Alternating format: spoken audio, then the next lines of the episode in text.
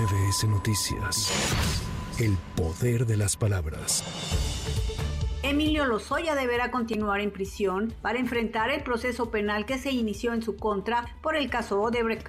Un tribunal colegiado confirmó la resolución de un tribunal de apelación que le concedió la suspensión definitiva para el único efecto de que la libertad del exdirector de Pemex quede a disposición del órgano jurisdiccional.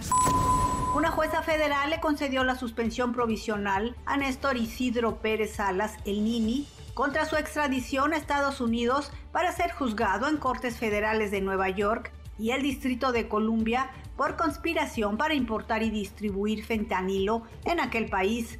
El capo mexicano deberá pagar una garantía de 15.500 pesos para que la medida cautelar se mantenga vigente.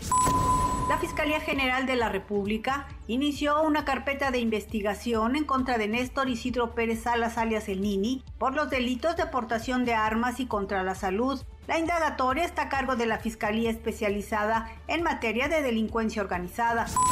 Xochitl Gálvez, precandidata de la coalición Fuerza y Corazón por México, anunció que está preparando su propuesta para combatir la inseguridad, la cual será presentada al arrancar su campaña y adelantó que la próxima semana dará a conocer al equipo completo que reforzará su precampaña, a la cual se sumará, dijo, gente muy valiosa.